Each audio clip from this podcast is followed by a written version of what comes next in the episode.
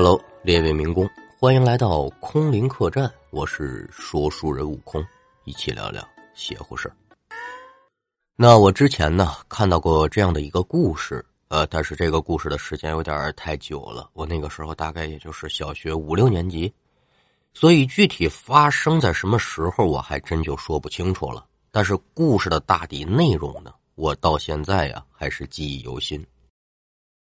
这故事说的是什么呢？说有这么一个夏天，有一个年轻的妈妈领着这个刚满五岁的小女儿在公交站牌子这儿啊等公交车，但是接连等了好几辆，这个车上都是人满为患，人家连停都没停，坐不下了。左等也不来，右盼也不来，最后吧，经历了不少的时间，哎，终于来了一辆人比较少的车。可是这起初还吵着闹着要回家的小女儿呢，这会儿啊说啥也不上车了，哭着闹着的就抓着妈妈的这衣角，死命的往后拉。我不上车，我不能上车。这年轻的妈妈呢也搞不懂自己这孩子是怎么回事但是你拗不过这小祖宗啊，得了吧，不上不上吧。也就在这个母亲埋怨自己女儿的时候呢，刚刚驶离公交车站。行驶到前面十字路口的这辆公交车就被一辆从侧面开过来的渣土车，咚！哎呦，怼的这叫一着实，出交通事故了。一看这公交车出事了呢，这母亲，哎呦，我我这得亏没上车呀，我这上车命不没了呢。再想想刚才自己孩子这个反应，现在也来不及埋怨他了，就感觉呀，这孩子好像知道点什么啊，就问他说：“孩子呀。”你刚才为什么不上车呢？可是这女儿给出的答案呢，可就有点意思了。她说呀：“妈妈，我刚才看见车上的这些叔叔阿姨们都没有脑袋。哎呦，没脑袋，够吓人的。”最终呢，这起事故的报告是怎么说的呢？说这个肇事的这个渣渣土车呢，是因为刹车失灵才撞上这个公交车的。最终吧，连带着公交车司机一共是六死十重伤。那我讲到这儿，有人就问了，说这小孩怎么回事啊？能预知生死，还是说他有什么特异功能，可以提前预知事情的这个发生？我记得原来尼古拉斯凯奇好像是演过一部电影，说他能预测这个未来两分钟之内发生的事情。哎，这个功能就已经很了不起了。那您说，在现实社会当中有没有这种？能够预测生死的事情呢？我告诉你啊，还真就有。那今儿个呢，咱就来听听这个故事。这个故事距离我们发生的可能就有点远了。民国二十六年，也就是一九三七年，这是中国历史上一个比较敏感的时期啊。地点呢是在辽宁丹东，有这么一栋二层的茶楼，叫做聚仙茶园。那除了这个茶楼之外呢，还有当地比较大的这么一个戏园子。这个茶楼初建是什么时候呢？是一九零七年，也就是光绪三十三年，大清王朝呢。开始啊，这就是一个露天的小茶棚子，顺带有不少这个讨生活的这个艺人吧，在这撂地演出，咱们也叫画锅、画饼啊，怎么叫都行。就是说我没有固定场所，我在这演。但是随着这个经营得当啊，维系这老主顾的方法呢，也是十分的独特。渐渐的呢，因为收入变好了，这露天的茶棚子可就变成了木质的茶楼了，取了个名儿，唤作聚仙园。可是不幸的是啊，在民国十二年，也就是一九二三年的时候，这店里有一个小利本啊，因为自己的一个疏忽吧。就把这茶楼给点着了。虽然这个茶楼是化为了灰烬吧，但是你架不住老板腰里面有银子呀。很快，这一栋比之前更大、更气派的二层茶楼又是拔地而起，名字没改，还叫聚贤茶楼。茶楼里面楼上楼下可以容纳七八百人，您想想，这是一个不小的地方。那在茶楼的中心有一戏台子。之前这个茶楼呢，主要这个演出的戏种就是河北梆子。哎，河北梆子那个时候比较有名的艺人，小金凤、小银花、小袁弘、小香水儿啊，都在这儿演。像后来这麒麟童、小杨月楼、赵如权一些京剧的名角儿，也都在这茶楼演过啊。可能现在说起来呢，列位民工不太清楚什么麒麟童啊、小杨月楼是谁啊，但是您应该总熟悉这个郭德纲先生吧？郭德纲先生呢，就拜在了京剧门的麒麟童的门下，您可想而知这个茶园子有多火爆吧？啊，这个时候呢是二战期间啊，这个日本在占领我国东三省之后呢，就准备扶持这么一个叫做傀儡政权啊，我们也把它称之为伪政权。但是当时民国政府和国际上呢都不承认你，所以迫于压力呢，只能把这个政权叫做。伪满洲国，首都就设立在新京，也就是咱们现在说的吉林长春，设国号为康德。因为日本的战败呢，一九四五年溥仪就退位了，伪满呢这才得以灭亡。至于这段历史呢，我在这就不多跟您说了。有兴趣的朋友呢，您自己去翻阅一下。那之所以要提到这段历史呢，就是因为咱们今天这故事里面的涉及到这一段。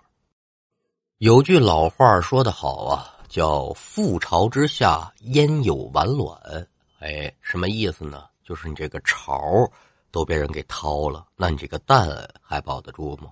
哎，在一九三五年的时候呢，由于这日本鬼子的势力不断的侵入，咱们这个叫做聚仙茶楼的地方呢，也不免遭受到日本人的一些干涉，逐渐的呢就被日本人接盘了，改了个名叫。满洲大舞台，这故事呢就发生在三七年的正月初三，按现在钟点说也得是晚上八点多钟了吧？嚯！这天晚上这满洲舞台前面可谓是灯火辉煌，热闹至极，压压叉叉站了不少的人，比平时呢得多出来一倍还多。怎么呢？因为今儿个呀来了几个曲艺界的名角再加上正是正月初三，各大商号呢也都是在放假期间。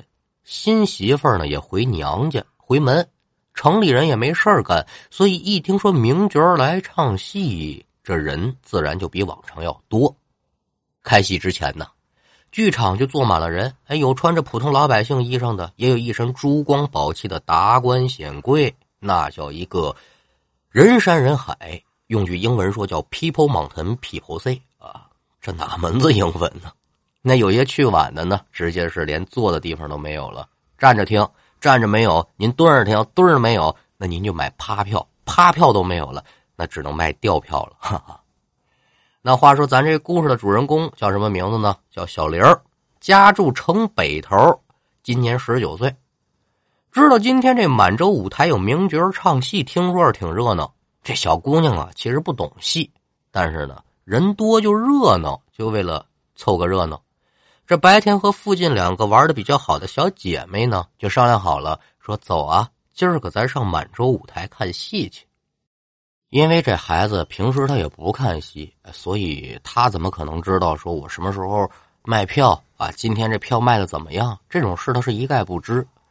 等三个人到了之后吧，买完票一进场，这才发现剧场里面早就是人满为患，没辙，站着听吧。今天一共是三处戏码，都是硬戏啊。开场的呢就是锦秋恒的三进士，然后就是张慧婷和小林童的叫丽莎四门，压轴的就是华碧兰和艳丽华的盘丝洞。这盘丝洞啊，我推荐您去听一听，哎，尤其是，呃，老的戏码真是非常好听，百听不厌。可惜我就是不会唱。那戏开场之后呢？随着演员在台上的表演吧，这剧场里的观众啊忍不住好好叫好。坐在前边的那些达官显贵还在往这个舞台上呢哗哗一把一把的扔钱。那小玲这三个小丫头啊，那自然是不太懂戏，看别人鼓掌，她就跟着叫好，这叫有样学样，干嘛呀？凑热闹玩。可是啊。就在这个丽莎四门快唱完，盘丝洞还没开演的时候，这小玲突然就觉得自己这肚子怎么这么疼啊？拧肠疼，就是那种绞痛。开始还能忍，可是也就十来秒吧，这疼的可就直不起腰来了，冷汗是蹭蹭的往外冒，脸色是煞白。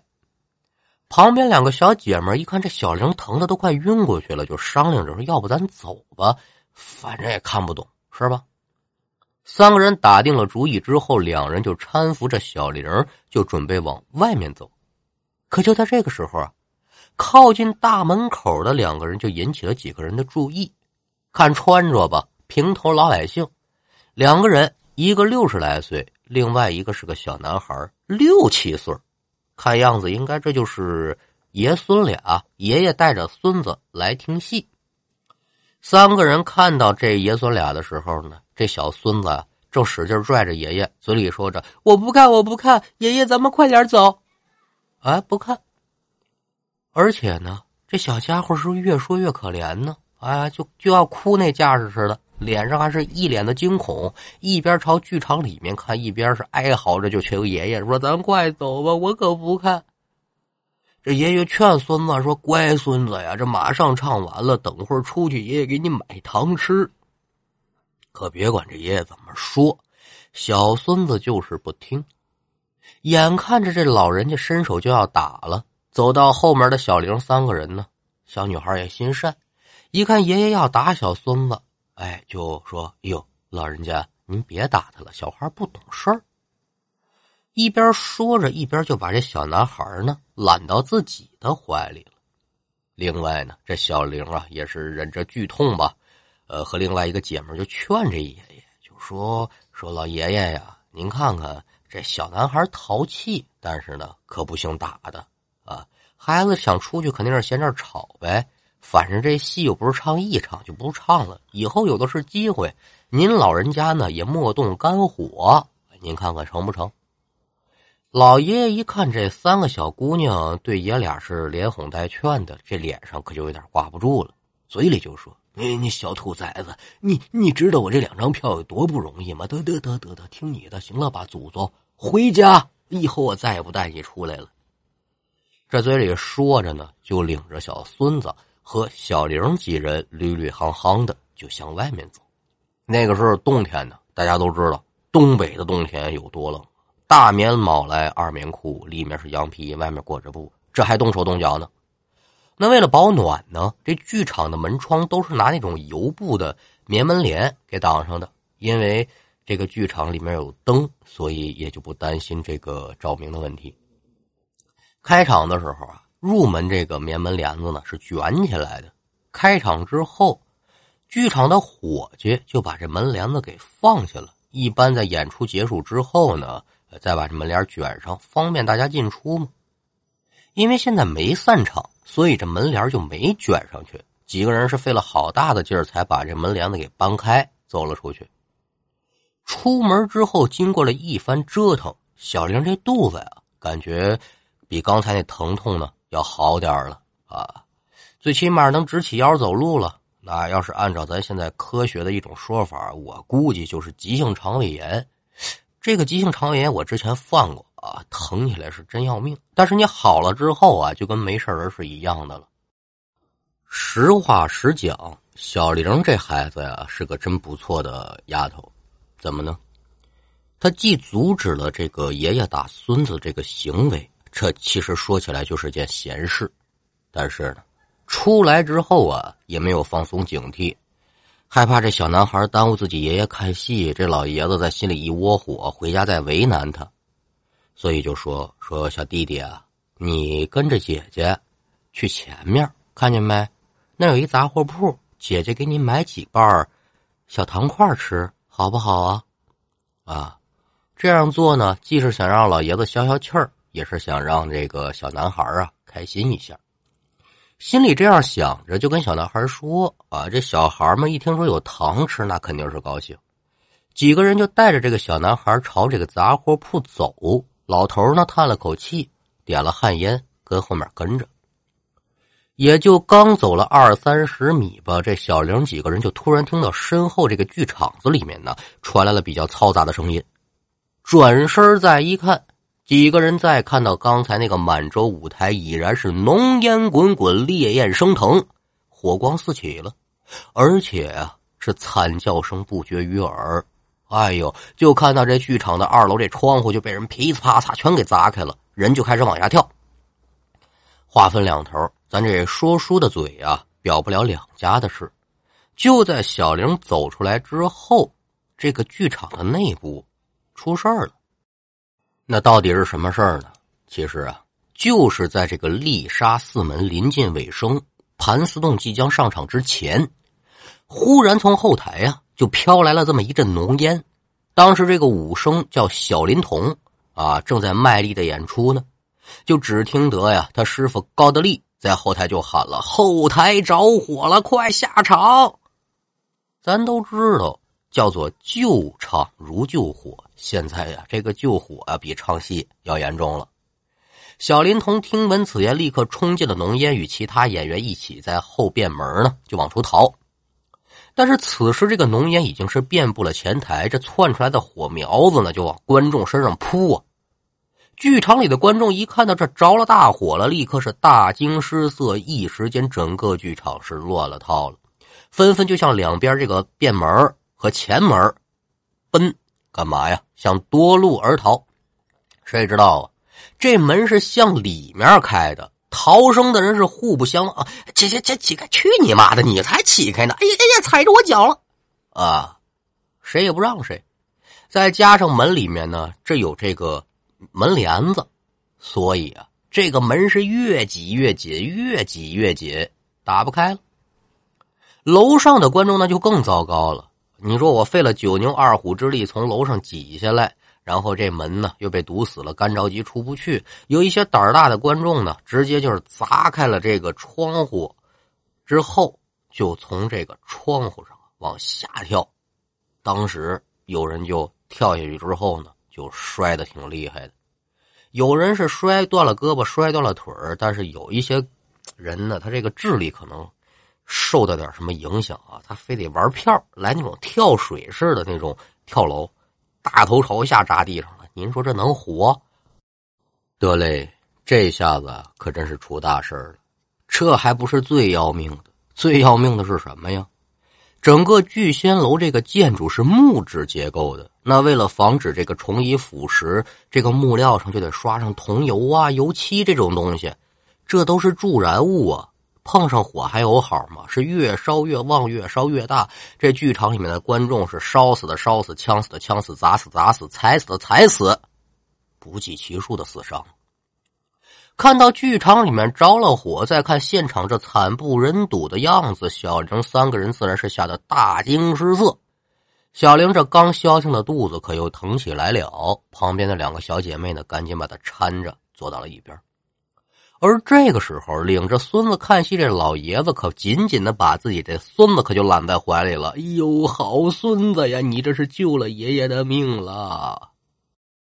呵呵，您看看啊，这老人家也是善变的，刚才还要揍自己这小孙子呢，现在却说：“哎呦，您救了爷爷的命啊！”